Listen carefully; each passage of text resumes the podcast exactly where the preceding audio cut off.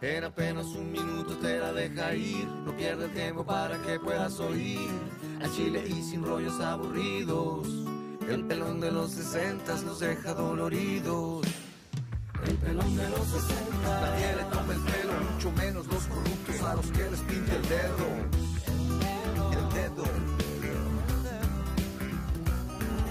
Políticos le temen y tienen mucha razón. El pelón de los 60 les sabe poner sazón. Seas del pan, de morena o ser. Si la bebes o derramas, yo lo daré a conocer. El pelón de los 60. Nadie le toma el pelo, mucho menos los corruptos a los que les pinta el dedo. Los agarra de bajada y no los sueltan del cuello. Sobre todo cuando quieren, según ellos, darle miedo. Si te llega por WhatsApp, por el Facebook o por Twitter, por TikTok e Instagram, no te quedes con el chiste, comparte. Amigos. Comparte, mándalo a tus amigos. El pelón de los 60. Com. El de los 60. Nadie le toma el pelo, mucho menos los corruptos a los que les pinta el dedo. El dedo. El pelón de los 60. Comparte. El pelón de los 60.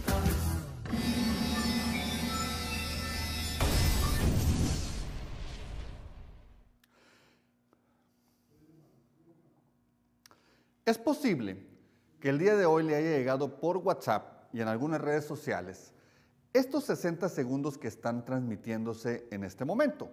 Se trata de 60 segundos que publicamos el 26 de agosto en el que afirmábamos que Claudio Pavlovich no sería cónsul en Barcelona. En ese momento era cierto. Hoy alguien, traviesillo, traviesillos y traviesillas, lo están manejando como si fuera actual solamente para confundir, para ganar tiempo, para que la gente se ponga feliz, pero en realidad no hay nada de eso. Claudia va a ser cónsul en Barcelona por la determinación del presidente López Obrador.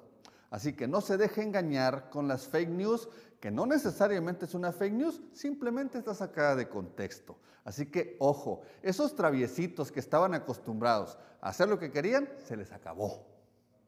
Saludos.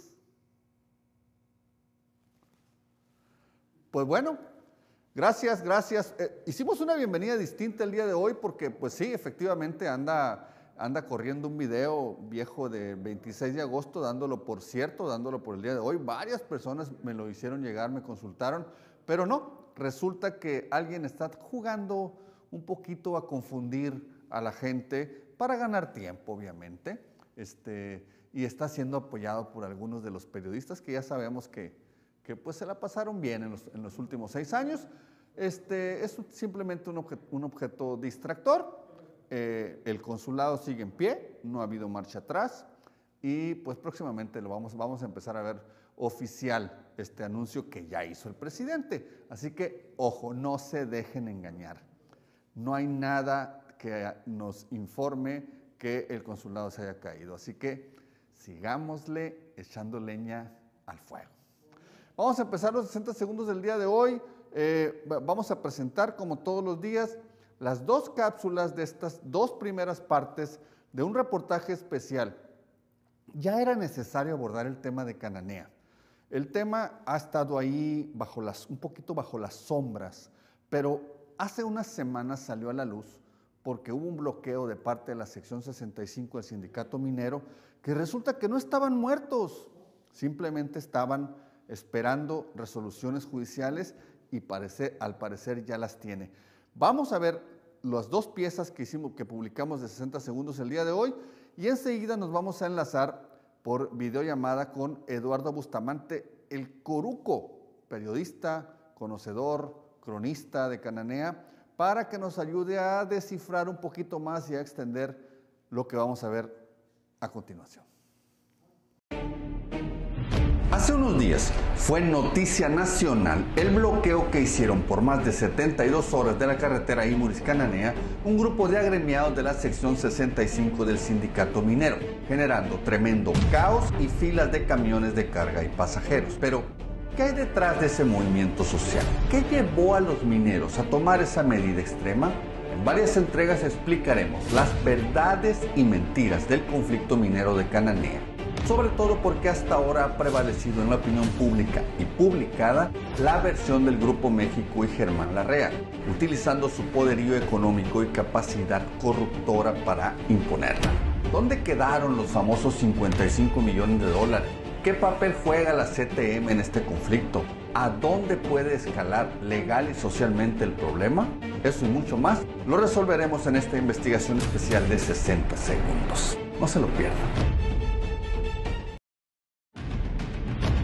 Se trata el conflicto de la sección 65 del sindicato minero?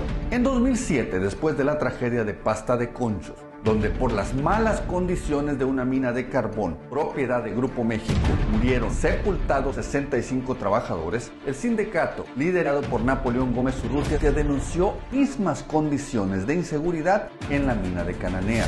Estalló entonces la huelga en julio del 2007, misma que con el apoyo del gobierno de Felipe Calderón fue declarada ilegal, incluso por la Suprema Corte, dando por terminado en 2011 el contrato colectivo y despidiendo a 1.200 mineros.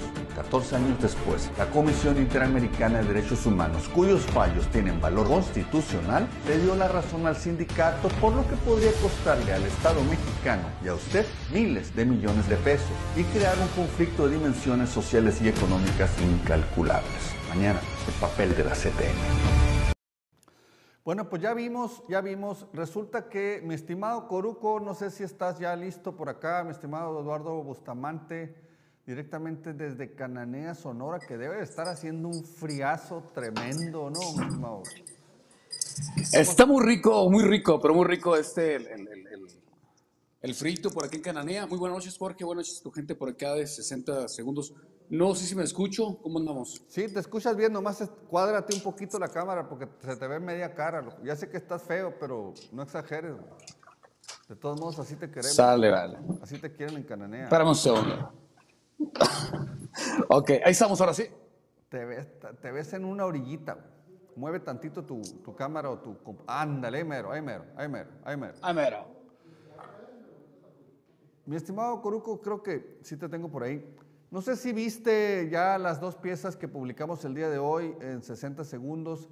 Estamos entrándole al tema de Cananea, un tema que periodísticamente se ha dejado morir, por lo menos acá en la prensa de la capital del estado, porque en teoría ya no había problemas. En teoría, en el 2011 la huelga fue declarada ilegal de la sección 65, se dio por terminado el contrato colectivo de trabajo, entró un nuevo sindicato, nuevos empleados, pero resulta que no es así. Resulta que hay una resolución este, de la Comisión Interamericana de Derechos Humanos que revivió a la famosa sección 65. Este, lástima que ya no está el buen amigo Sergio Tolano con nosotros, sino de seguro que anduviera ahí encabezando pues lo que revivió gracias públicamente a esa movilización que hicieron y que causó un gran caos. ¿Qué me cuentas? ¿Cómo está Cananea, mi estimado Eduardo? ¿Qué hay sobre este tema? ¿O está dormido? ¿Qué pasa? ¿Cómo sientes el ambiente por allá?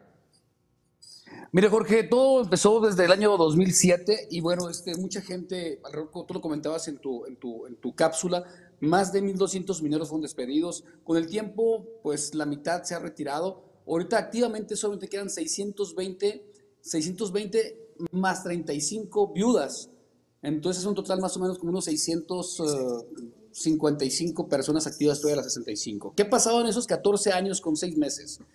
En 14 años con 6 meses pues la gente, fíjate, los mismos mineros, hay muchos que se mantienen todavía con ese ánimo, con esa energía, como lo, como lo vimos hace unos días atrás, ahí en el, en el, en el bloqueo del, de aquí de la, de, la, de la, carretera. Y te quiero comentar que se ve gente cansada, pero también se ve gente con muchos ánimos. Y esta esperanza que tienen nuevamente los mineros, pues están con todo, ¿no? Vienen, vienen con todos, tienen ese ánimo con, su, con sus líderes. Y de veras creo creo, creo yo como cananense y como todo cananea lo quiere, ya es que ya se arregle. Como lo comentaba una, una comunicadora aquí de Cananea, ella decía, es que digan ya, pues si se puede o no se puede, si se va a hacer o no se va a hacer. Yo creo que ya 14 años con 6 meses es mucho, pero mucho tiempo. Y hoy ellos mismos comentan de que están viendo ya lo que es la luz al final del, del pasillo, ¿no? Yo tengo que comentar que en esos 14 años este Cananea ha sufrido, ha sufrido mucho, mucho, mucha división. ¿Por qué? Porque nos han dividido mucho nos han dividido de dos formas. la gente que trabaja dentro de la mina y la gente que está fuera de la mina. Yo en lo personal te quiero comentar, yo trabajé en la mina, ahora cuando, se reabre la mina, salí hace tres años. Tengo tanto, tantos amigos cananenses dentro de la mina como, como fuera de la mina. Hay que recordar que Cananea es una ciudad chica, es una ciudad donde todo el mundo nos conocemos, donde los vecinos platicamos de cerco a cerco y realmente pues somos una comunidad minera, ¿no? Y creo yo que, que es hora, ya es hora de que, de que estos problemas sociales y más, más este, este problema sindical pues ya, ya tenga una solución, una solución a tantas familias que así lo esperan. Eh, yo comentaba el día de ahora este, que van muchos, pero muchos, muchos, muchos cananenses de que se adelantan en el camino y se quedaron con esa esperanza en esos 14 años. Hoy ya se ve, se ve una luz al final del camino como, como lo comentan ellos mismos, Jorge. Vamos a tratar de explicar, Eduardo, y, me corriges si, si, me equivoco. Eh, para empezar, decir, ¿por qué no debe de importar Cananea al resto de los sonorenses? Bueno, históricamente, pues Debemos de recordar que es la cuna de la Revolución Mexicana, para empezar. Eh, las luchas obreras ahí han sido épicas. Eh, eh, los cananenses son resistentes y son luchadores y nos han puesto el ejemplo en muchas, en muchas otras áreas de la productividad.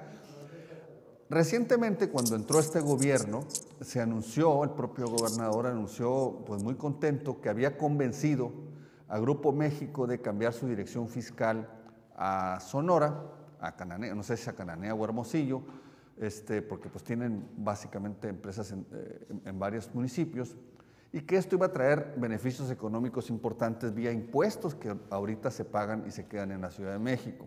Bueno, pues nos importa Cananea porque eh, si le va bien a Grupo México, en teoría nos va a ir mejor a todos con los impuestos que va a pagar y se van a quedar aquí.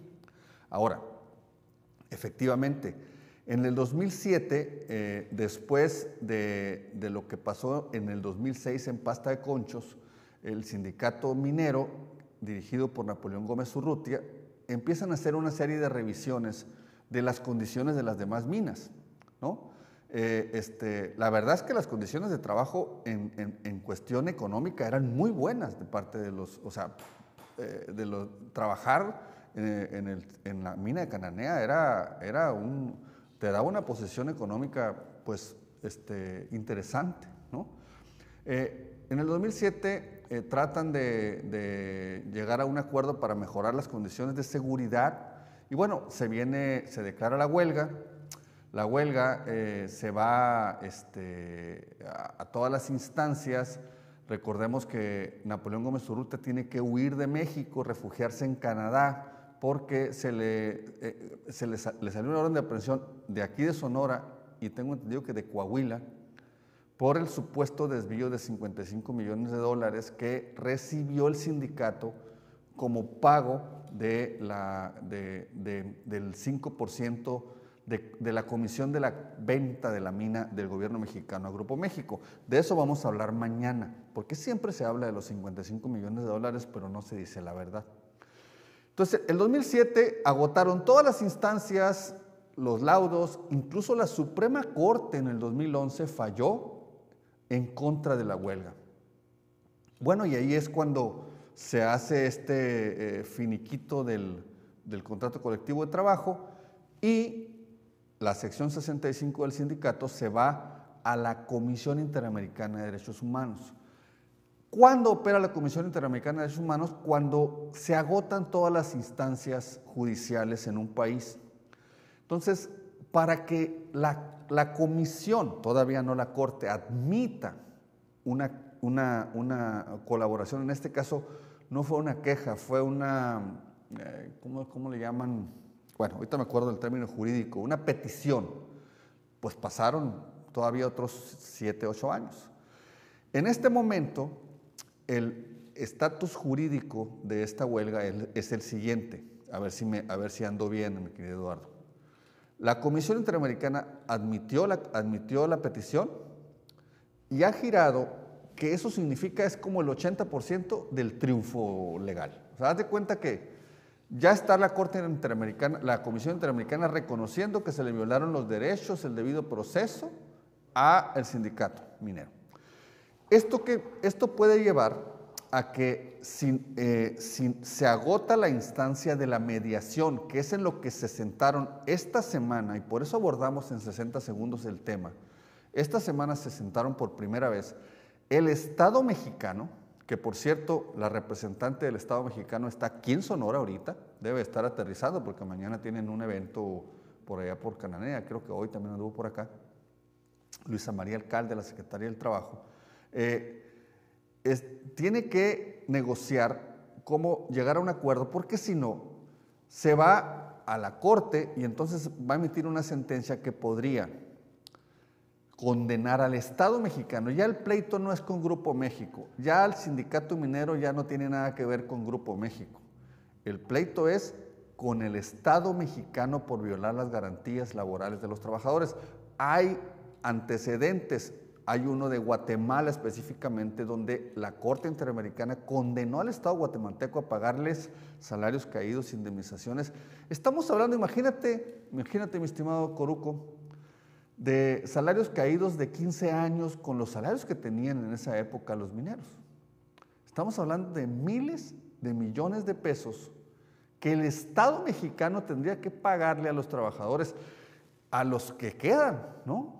Que como tú bien lo dices, de 1.200, pues ya quedan un poquito más de 600, entre los que han fallecido, entre los que aceptaron la indemnización en su momento, entre los que aceptaron eh, finiquitar su, su contrato. Pues, ¿qué puede pasar? ¿A qué grado puede llegar este conflicto?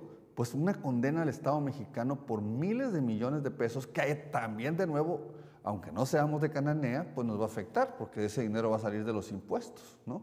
Insisto, ya no es el, el pleito con Grupo México por el momento, es con el Estado mexicano.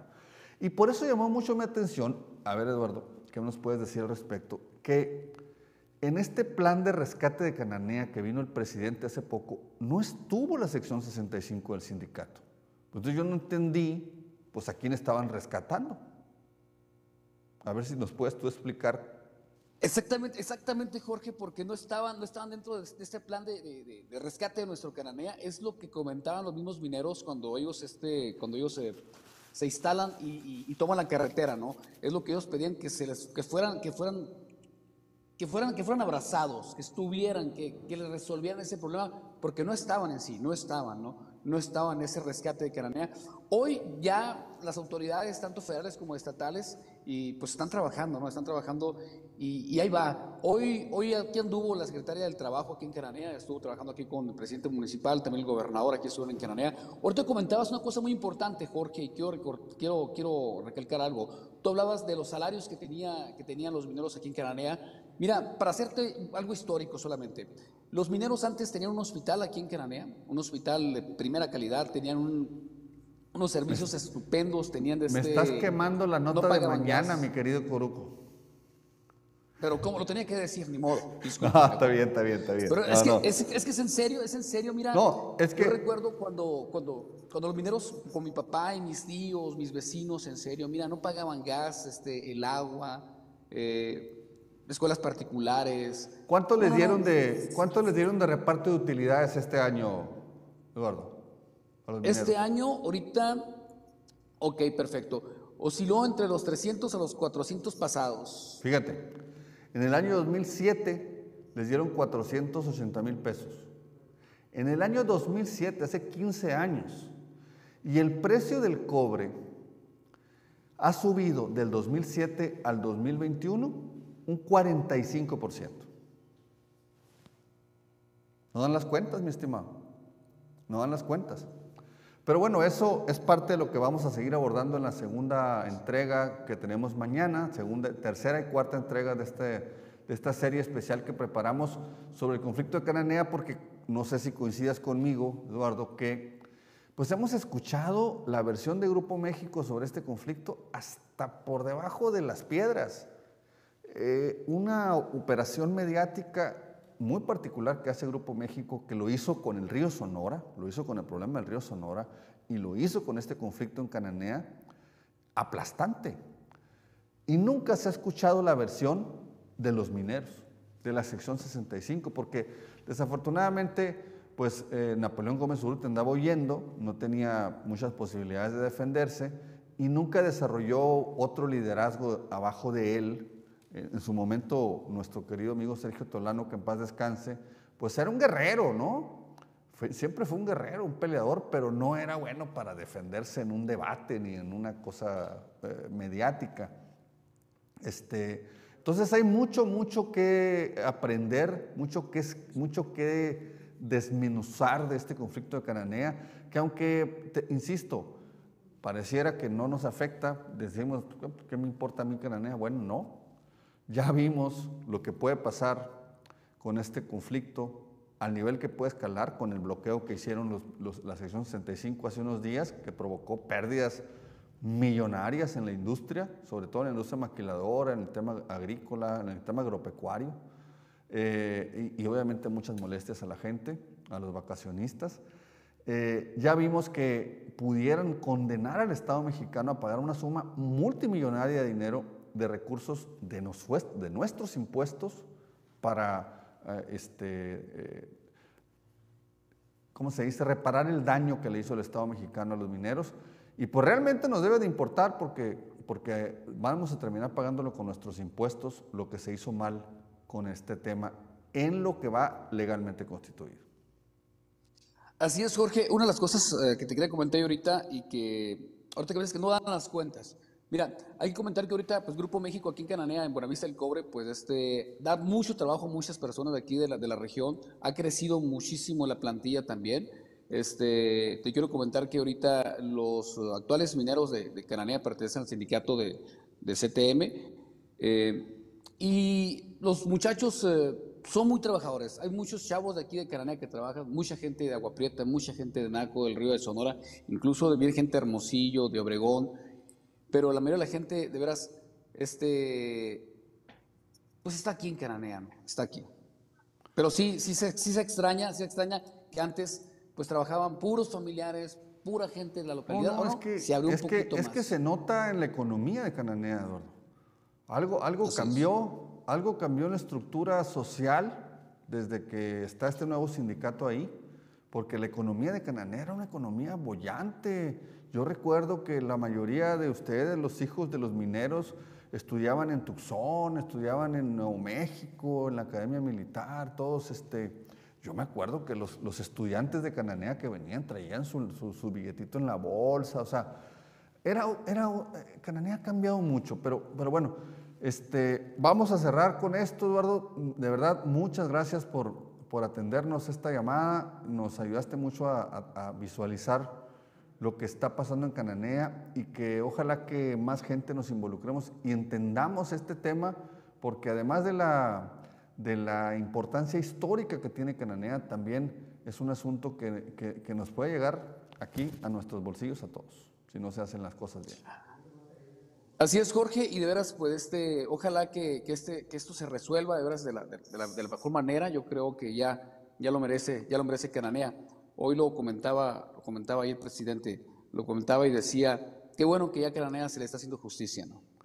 Pues ojalá, ojalá que sea cierto, mi estimado Coruco. Pues muchas gracias por acompañarnos. ¿Dónde te podemos seguir ahí tus tu participaciones? Algunas veces nos has invitado también y agarramos bastante cotorreo, ¿no? Así es, Jorge. Pues gracias. Me puedes ir por mi Facebook de este Eduardo Gustavo Orozco o bien Coruqueando. Pues gracias, Jorge. Que tengas excelente, excelente noche y excelente programa. Gracias por la invitación. Gracias. Nos vemos, nos vemos pronto. Pues muchas gracias. Vamos a una pequeña pausa y volvemos. Volvemos con Guaymas, lo que está pasando en Guaymas. There is a house in charming town. They call the rising sun. Olvídate de quedarte fuera de la comunidad más inteligente de Sonora. Es muy fácil. Solo tienes que enviar un WhatsApp al 6623 40 34 y manifestarte interés en ser suscriptor de 60 segundos y listo. Serás de los primeros en recibir todos los días las piezas periodísticas más vistas de Sonora. Sé parte de la red de sonorenses inteligentes que en solo un minuto están listos para debatir, argumentar y defender sus puntos de vista. Además de rápidas, innovadoras, disruptivas, nuestras piezas periodísticas son las más compartidas de la región y son completamente gratis. Periodismo moderno, de frente y sin miedo a la verdad. Suscríbete ya. El cártel inmobiliario en agosto. Protesto. Ese señalamiento es muy fuerte. Pues te tocó a ti.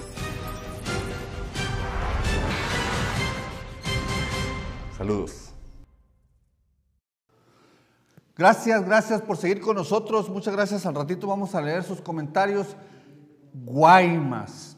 Lo abordamos el lunes pasado. ¿Qué demonios está pasando en Guaymas? Mi querido Pepe Ramírez de Expresión Guaymas nos va a ayudar a entender el entorno político, social. No nos vamos a meter con los hechos policíacos porque no somos un programa policíaco y Pepe tampoco es un programa policíaco. Vamos a tratar de entender las circunstancias políticas. ¿Qué está pasando? Para hacer un pequeño resumen, Pepe, no sé si ya estás con nosotros. Un pequeño resumen eh, de lo que está pasando en Guaymas. A ver, Guaymas Empalme. Hace unos meses asesinaron de manera muy cruel a una activista de las Madres Buscadoras, este, pues de manera un poquito fuerte. Varias de ellas han tenido que salir de, de, la ciudad, han tenido que dejar de hacer búsquedas de sus seres queridos.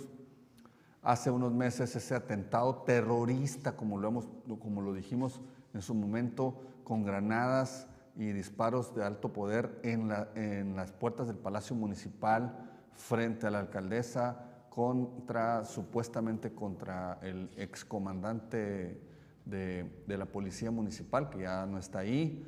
Después, estos sucesos extraños políticos en los que un exdiputado es, eh, está en calidad de desaparecido, exdiputado suplente en calidad de desaparecido. Bueno, antes de eso, un grupo armado que supuestamente irrumpe en la casa, en el domicilio del exdiputado Rodolfo Lizárraga, ex candidato a la alcaldía de Guaymas, eh, que aparentemente irrumpe a robar, pero no se llevan nada. Luego su suplente, que se quedó como diputado en su momento y funcionario municipal de Empalme, desaparece, su familia lo busca, eh, eh, este, Palafox, Daniel Palafox. Y bueno, ahora asesinan a un comandante de la policía en su domicilio. Eh, ¿Qué está pasando en Guaymas, Pepe? Platícanos qué está pasando en Guaymas. Sí, muy buenas noches, Jorge. Eh, primero que nada, pues agradecerte la invitación. Y, y, exactamente como tú lo mencionas, nosotros no manejamos la nota roja, la nota policíaca. No, nosotros no tampoco. Somos, tú, sí, no somos expertos en ese tema, no le entendemos ni nos interesa meternos a esos asuntos. Pero aparte, Jorge, no hay condiciones de, de, seguridad para los periodistas que se acercan a ese tipo de, de noticias. Si no hay condiciones ni para los que no las tratamos, Pepe, menos para los que las tratan. Sí, no, está muy complicado. Entonces, eh, constantemente, pues los compas de Hermosillo, a veces cuando se dan estos asuntos nos, nos contactan y, y siempre aclaramos esto, pues porque no es nuestra línea. Eh, nosotros manejamos más el análisis político, el comentario ¿no? relacionado al entorno que tiene que ver pues con, con la política. Y sin duda, eh, el actual ambiente que priva en Guaymas, pues eh, tiene que ver también con la política, se entremezclan pues estos temas. Así uh -huh. como tú lo mencionas, pues hay un, un ambiente de zozobra eh, generado pues por la violencia eh, imparable en nuestro municipio y, y, en el que siempre pues se, se, se está presente el, el, el, ámbito político, el ingrediente político. Recordemos cómo eh, ya se hizo una costumbre que en el cambio de cada administración vienen estos mensajes muy claros de la delincuencia organizada como para pues mandar sus mensajes, ¿no? Yo recuerdo cuando iba a entrar este Lorenzo de Cima, cómo eh, hubo esta cuestión violenta, luego cuando iba a entrar Sara Valle unos días antes, eh, atentaron contra la comandante eh, Liliana Arce, después cuando entró, ya entró Sara Valle le asesinaron a su, a su contralor, a su después contralor. de aquel ataque Cierto. espantoso en la avenida Cerdán, ¿Sí? ¿no? en el que mataron a varios policías. Y así constantemente se entremezclan estos asuntos. En la actualidad, pues después de eh, el ataque terrorista, como tú bien lo mencionas, de, de noviembre en Palacio Municipal, eh, eh, siguen una serie de narcomantas y estas cuestiones que, que, aparecen en la ciudad.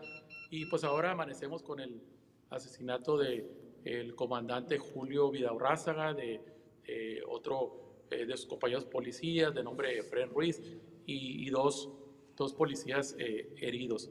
Pero como tú bien lo mencionas, hay un ambiente eh, enrarecido en el que eh, la alcaldesa no confía en su policía.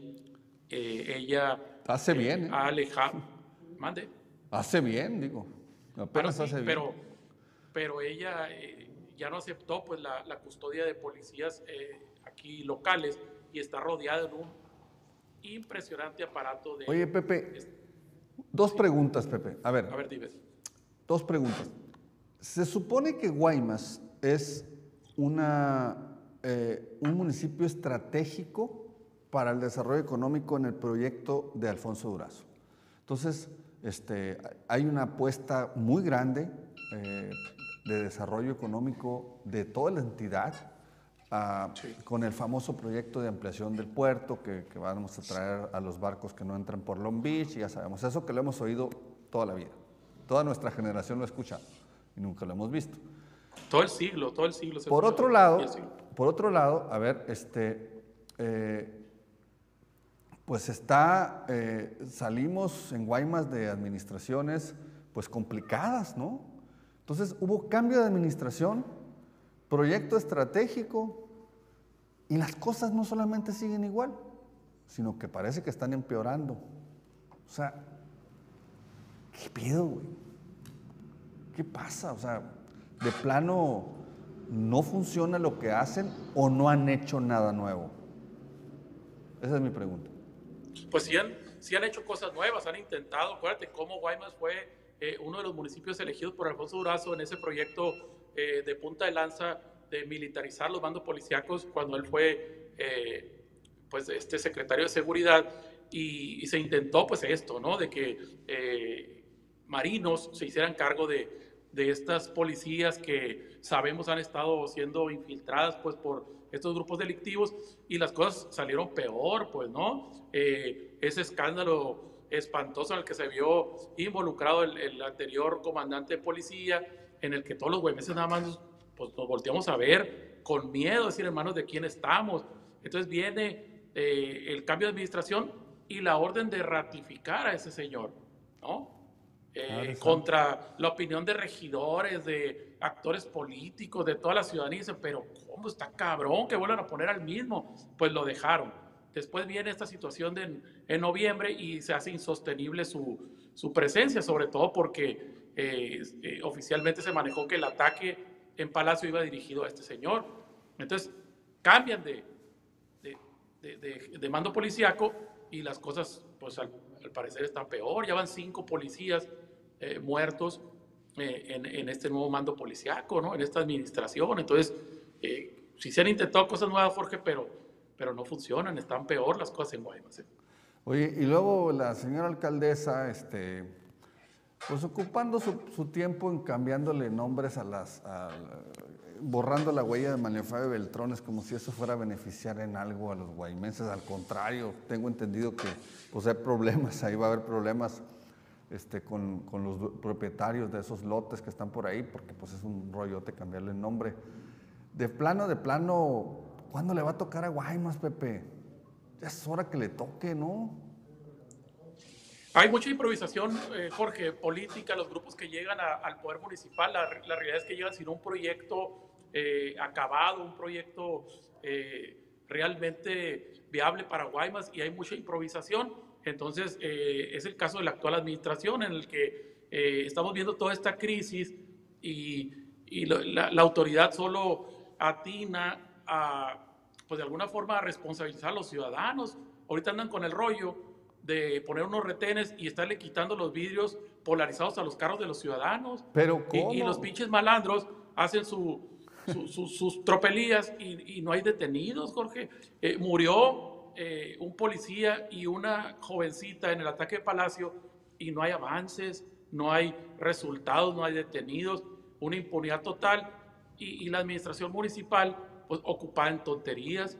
Ayer, fíjate, anunciaban un paquete de obras importante, ¿no? De, de muchos millones de pesos y, y la doctora eh, Carla Córdoba anuncia la, pues la utilización de parte de esos recursos para poner un laboratorio de análisis clínicos y de oftalmología. O sea, eso lo decía ella en campaña, pues uno entendía que es su perfil, ¿no? De médico y pues para tener rollo que tirar en, en, los mítines, pues empezaba a hablar de, pues de lo que ella conoce, ¿no? La cuestión Claro, médica. claro. Y decía que si ella llegaba, iba a poner en Palacio un, un, un, este laboratorio de análisis clínicos. Y pues uno lo agarraba como que de vacilada o, o, o así, pues, ¿no? Como algo que ella utilizaba porque era ese el discurso que ella domina. Pues resulta que ya anunciaron eso, pues. Entonces, eh, Guaymas tiene muchísimas carencias en servicios básicos, en infraestructura, y estamos con esas pinches ocurrencias, Oye, pues, ¿no? Que el Palacio va a ser una especie de hospital, pues, ¿no? Perdón por la crudeza, pero todavía corre la mierda por las calles de la ciudad. Sí, sí, todos los días. Eh, se anuncian inversiones, se anuncian proyectos, se anuncian mega obras, eh, pero la realidad es que todos los días eh, está este problema en San Carlos y en Guaymas. Lo que vemos, Jorge, aquí en, en las colonias, en el centro de la ciudad, pero también en colonias nuevas, en Guaymas Norte, fraccionamientos recién eh, terminados y en las calles ya está ese problema porque hay un problema de bombeo.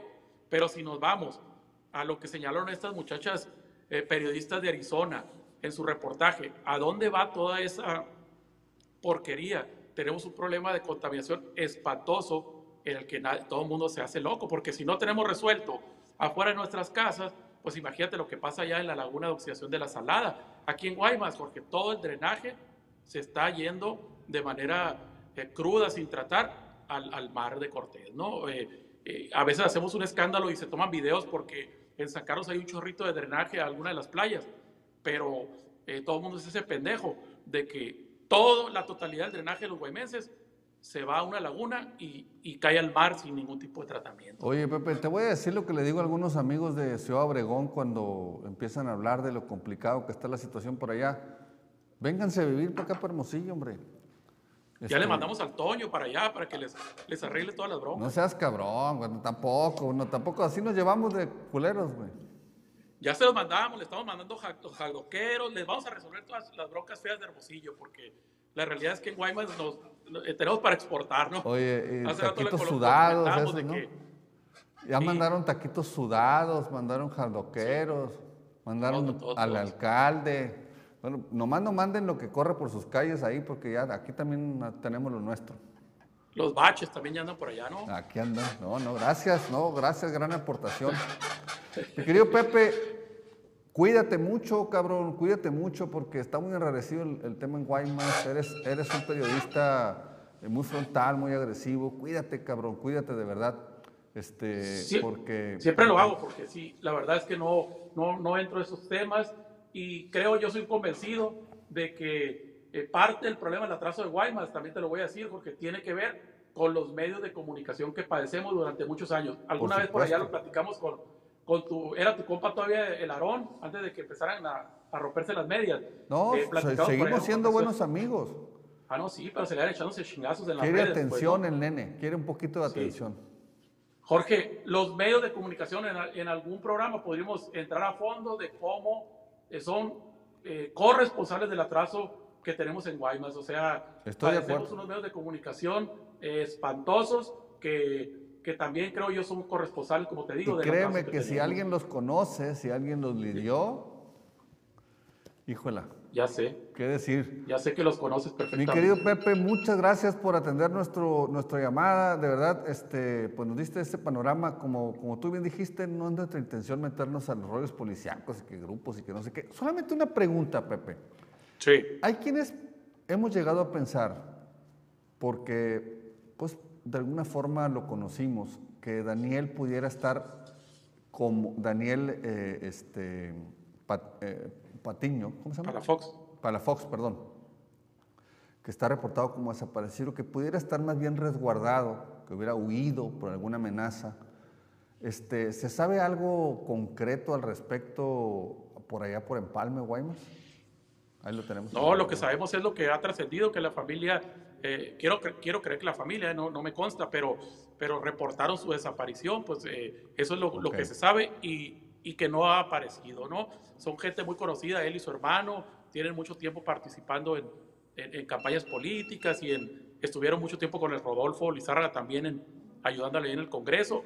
Eh, Daniel era su suplente, ¿no? Y, Sí. y le tocó, por cierto, estar un, unos, unos meses ahí en- en el Congreso, pero, pero no se sabe mayor, mayor cosa, ¿no? El, el Pues, reporte es que sigue desaparecido y Seguiremos, eso es lo que te podía seguiremos comentar. rogando y pidiendo porque esté Y sano. ojalá que sano, sal- esté bien, ¿no? Sí, es buen amigo, sí. Y pues mira, eh, Pepe, te reitero, cuídate mucho. Muchas gracias por atender nuestra llamada. Y pues, este, pues a ver qué le aportas a Hermosillo, porque ya nomás este, calmado.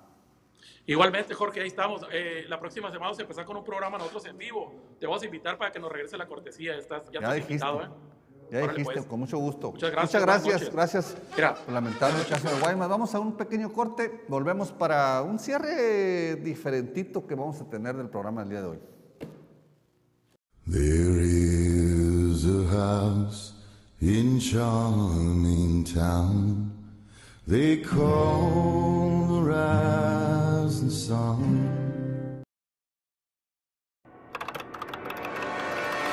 Se buscan, se buscan, se buscan.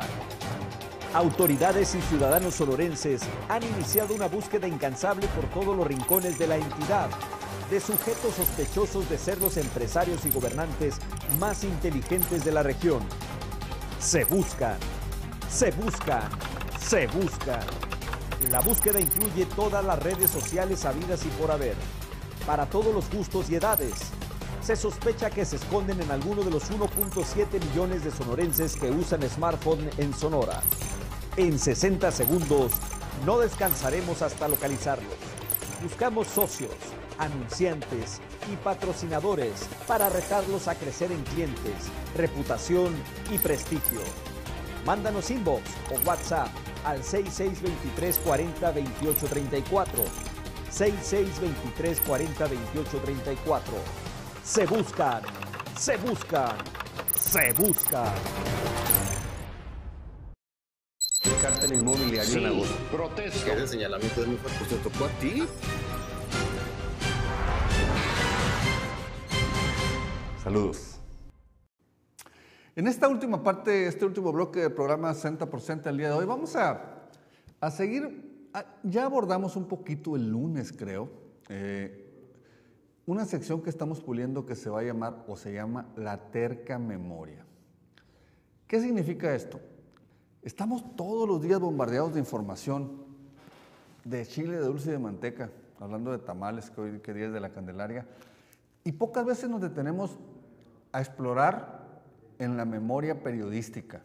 Entonces, hoy hicimos un ejercicio súper sencillito, súper sencillito hicimos un ejercicio. Nos metimos en la página de Expreso, lamentablemente no pudimos en la página del Imparcial, tache ahí para Juan Fernando Gili, que no me pude suscribir a la página del Imparcial para tener acceso a la edición impresa. Y vamos a ver, por ejemplo, lo que se publicó hace un año en la portada del periódico Expreso. Quiero aclarar que no se trata de echarle bronca al periódico. El periódico simplemente retrata la realidad que los políticos quieren este, publicar o los programas o los anuncios que se hacen este, sin editorializar. Eh, pero quiero que exploremos juntos, hagamos este pequeño viaje en el, en el- en el pasado. Dale un poquito hacia abajo, por favor, mi querido productor. Esta es la portada del 2 de febrero del 2020, o sea, hace dos años. Bueno, pues hay en rumbo aquí en un puesto de huachicol, etcétera, etcétera, el Super Bowl, los 49 y los jefes estaban en ese momento peleando el Super Bowl. Lluvias y vientos fuertes, lo mismo, ya saben, hoy también estamos entre un frente frío. A mí me gustó esta nota que está al lado izquierdo, que dice, fíjense nomás, fíjense nomás, qué hermosura, buscan desestabilizar al Estado. La gobernadora Claudia Pavlovich, 2 de febrero del 2020, hace dos años, se estaba quejando de que había personas que exageraban el tema de la seguridad. para dar una percepción de que en Sonora nos estaba yendo muy mal, que era una percepción. Vean cómo esa declaración hoy, hoy, asesinan en Guaymas a un comandante de policía, desaparecen a un exdiputado, en Obregón ya no digamos 55 muertos en enero. Resulta que, resulta que eh, decía la gobernadora en el 2020 en el- que estaban exagerando, pues no, pues no, no estaban exagerando, creo que se quedaron hasta cortos. Vamos a irnos un poquito más atrás. Insisto, hicimos este pequeño ejercicio. Vamos a hacer este pequeño ejercicio. Lo vimos en el, eh, esta es la portada del periódico Expreso. Vamos a irnos al 2 de febrero de hace tres años. Esto es en el 2019. Vean esta belleza de nota principal. Una cosa hermosa. Tiene la faz en la mira a 21 exalcaldes. Son declaraciones del vocero de la fiscalía que dice que tienen en la mira 21 exalcaldes que habían salido obviamente en el 2018. Esto fue primero, 2 de febrero, un día como hoy, pero de hace tres años. ¿Y sabe a cuántos exalcaldes metieron a la cárcel? ¡A ninguno! ¡A ninguno! Pura pirotecnia, pura pendejada, puras declaraciones sin fondo. Por eso es importante la memoria y aquí las vamos a estar jodiendo con la terca memoria. Eso fue el 2019. Dame ahora la del 2018, mi hermano, por favor. Todos los años hay cosas bien bonitas. Vean esta, esta nota. Nota principal, yo no sé si mi amigo Roberto Romero esté festejando, pero la nota fue, ejecutan orden de aprehensión a Roberto Romero, el exsecretario de gobierno es acusado de ejercicio abusivo de funciones y tráfico de influencia, lo detiene la Fiscalía Anticorrupción. ¿Saben qué quedó ese asunto? Inocente, no ejercicio de la acción penal, no había elementos para procesarlo, pero vean lo que hicieron. Esta fue la nota del 2 de febrero del 2018 una persona violando la presunción de inocencia en, en la garita detenido, eh, esposado, como trofeo de la supuesta lucha anticorrupción. No mamen, no mamen, hay que tener memoria, en serio. Y la, otra hermosura de nota que está a un lado, inicia pa- precampaña Silvana Beltrones y Manuel Ignacio Maloro Acosta, futuro cónsul no sé dónde, al paso que vamos. Vean nomás cómo es importante revisar la memoria. Una injusticia, ahí está, reflejada, lo vanagloriaron, lo aplaudieron. El señor Roberto Romero está totalmente libre, totalmente eh, descartado cualquier delito, por lo menos de lo que se le acusaban, pero cumplieron con exhibirlo, ¿no? Qué chingones. Vámonos más atrás, 2 de febrero del 2018. Vean nomás al líder, al rey del cinismo, Salvador Díaz Holguín, sonriente con el malor, el, dirigente del sindicato de trabajadores del municipio, anunciando festejos por el Día del Recolector de Basura. Por cierto, que ojalá que les hayan dado algo más que basura el día de hoy y de ayer. eh, ahí sonrientes con siete camiones nuevos. Miren el liderazo, el liderazo más cínico que hay en el sindicalismo local. Ahí, este, dale un poquito para abajo, creo que hay otra nota. Estamos hablando del 2 de febrero de hace cuatro años, del 2018. Eh, vamos a ver si podemos ir para abajo. Este, ah, miren, esa hermosura de nota. Decía cuando Guillermo Noriega estaba del lado, eh, de, no estaba del lado oscuro, cuando, antes de que se pasara al lado oscuro de la vida y a la política, él tenía una frase que yo se la robé, que se llama la impunidad declarativa, no sé dónde se la robó él, pero vean esta nota de hace cuatro años. Crearán zona económica especial para la región del río Sonora. No mamen, ¿cuál zona económica especial? No hay nada, pura pirotecnia. Está para reír, para cagarse de la risa. Vean esta, vean esta mamada, por el amor de Dios. Pura pirotecnia y puras mentiras. El diputado Mar Guillén Partida, presidente de la Comisión de Fomento Económico, dijo que el establecimiento de la zona económica especial para el río Sonora será por declaratoria del Ejecutivo del Estado. Mamadas. Pásale. Pásale más para atrás, por favor. ¿Tienes por ahí la del 2017? A ver. Ah, no. Ah, huevo. 2016. Cae el primer padrecista. Les faltó ponerle el más guapo. El peloncito guapo que ahí estaba un poquito encabronado nomás. Un poquito, un poquito. Yo sí me voy a ir a festejar esta nota el día de hoy, con el permiso de mi señora esposa, si es que me deja. La Fiscalía Anticorrupción consigna al secretario de Comunicación Social por extorsión. Vean lo que dice arriba. ¡Eh, eh, espérate, espérate! Podría enfrentar una pena de 5 hasta 60 años. ¡No mamen! ¡Viva México!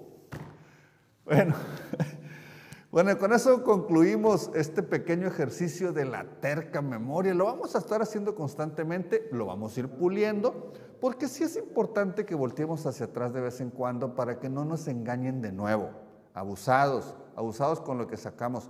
Por cierto, por cierto, antes de irnos, denme medio segundo, antes de irnos.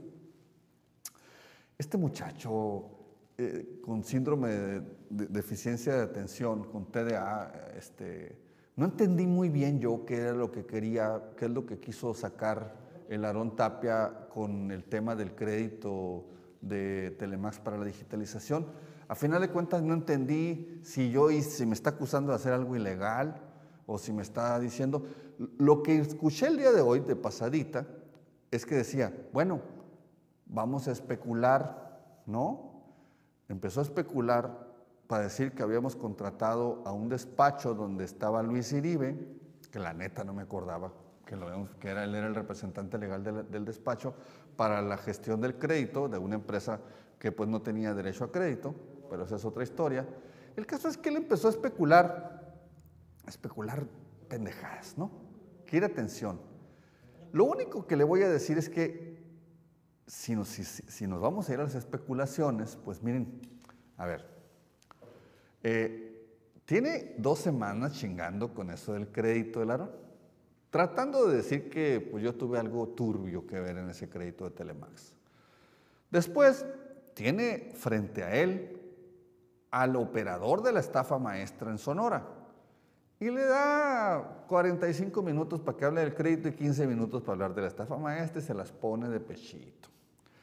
Hoy alguien se encarga de difundir esta cortina de humo de este 60 segundos de, agosto que publicamos. Este, eh, y empiezo yo también a, a, como decía él, como dijo en la mañana él, empiezo a, voy a empezar a especular, ¿no? A hilar cosas. Y luego me acordé, a todo esto me acordé que rara vez Aarón criticaba a Claudia Pavlovich, rara vez. De hecho, se recargaba sobre Célida y todo eso, mucho. La Célida la traía como loca, pero a Claudia rara vez se metía con actos de corrupción de su administración, como lo hacían muchos. Y luego me entero que su socio y patrocinador este, acaba de salir de prisión, ¿no?